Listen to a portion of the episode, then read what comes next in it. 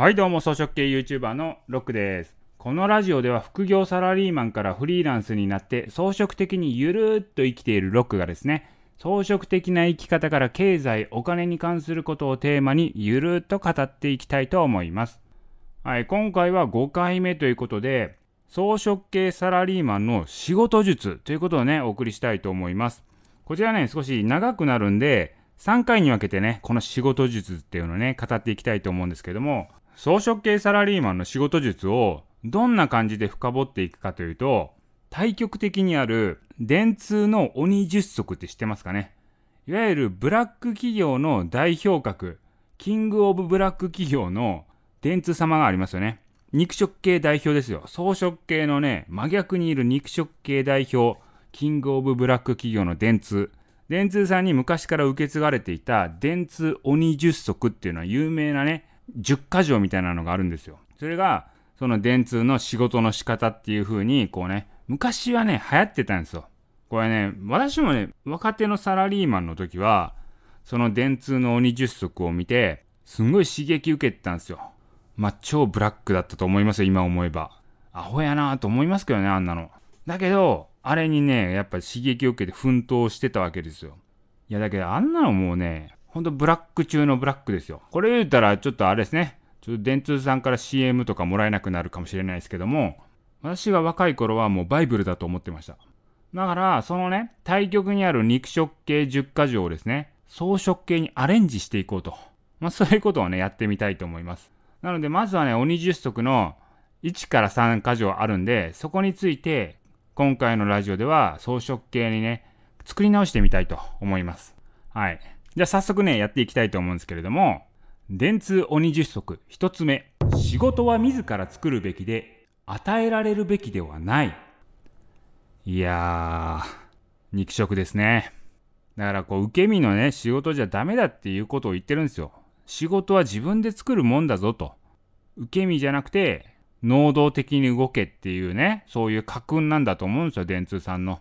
いやいや、違うと。これね、装飾系に直してみたいと思います。装飾系10足。一つ目。上司がやれと言った仕事は完璧にやれ。それ以上はやるな。いや、これでしょ。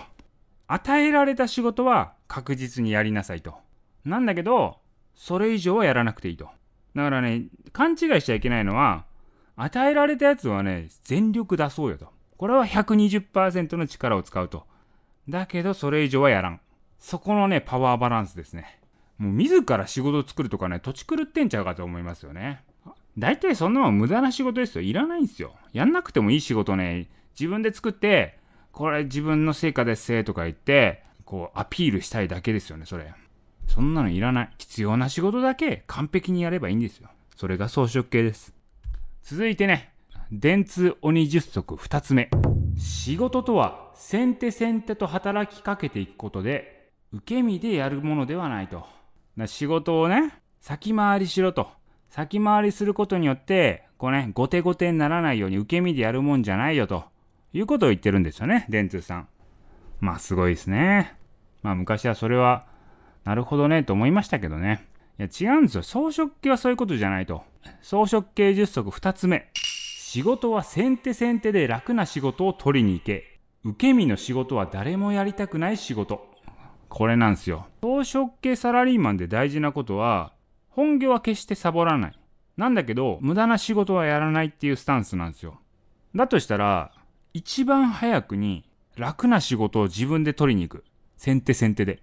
で、残った仕事ってありますよね。組織で誰もやりたがらない仕事。まあそういう仕事っていうのは、大体ね、しんどいんですよ。だから上司から振られる仕事っていうのは大体めんどくさいんですよ。だそういうのね、やるんじゃないんですよ。受け身でやってる人っていうのは一番大変なんですよ。じゃないんですよ。一番楽な仕事を一番早く取りに行く。で、さっさと仕事を終わらして帰ると。これが装飾系の仕事術ですね。はい、次三つ目。電通鬼十足の三つ目。大きな仕事と取り組め。小さな仕事は己を小さくする。まあね。大きな仕事をすれば、その分成長できるよと。小さい仕事ばっかりやってたら成長も小さくなっちゃうよってことを言いたいんでしょうね、電通さんは。いや、違いますよ。これ装飾系で考えるんだったら、大きな仕事と取り組め。あここまで一緒ですね。メンバーが大勢いれば多少サボってもバレない。いやそうでしょう。小さい仕事とかねやっぱ一人でやってる仕事とかありますよね。上司にねこれやっとけって言われたちっちゃい仕事とかあるじゃないですか。受け身でやらされた仕事。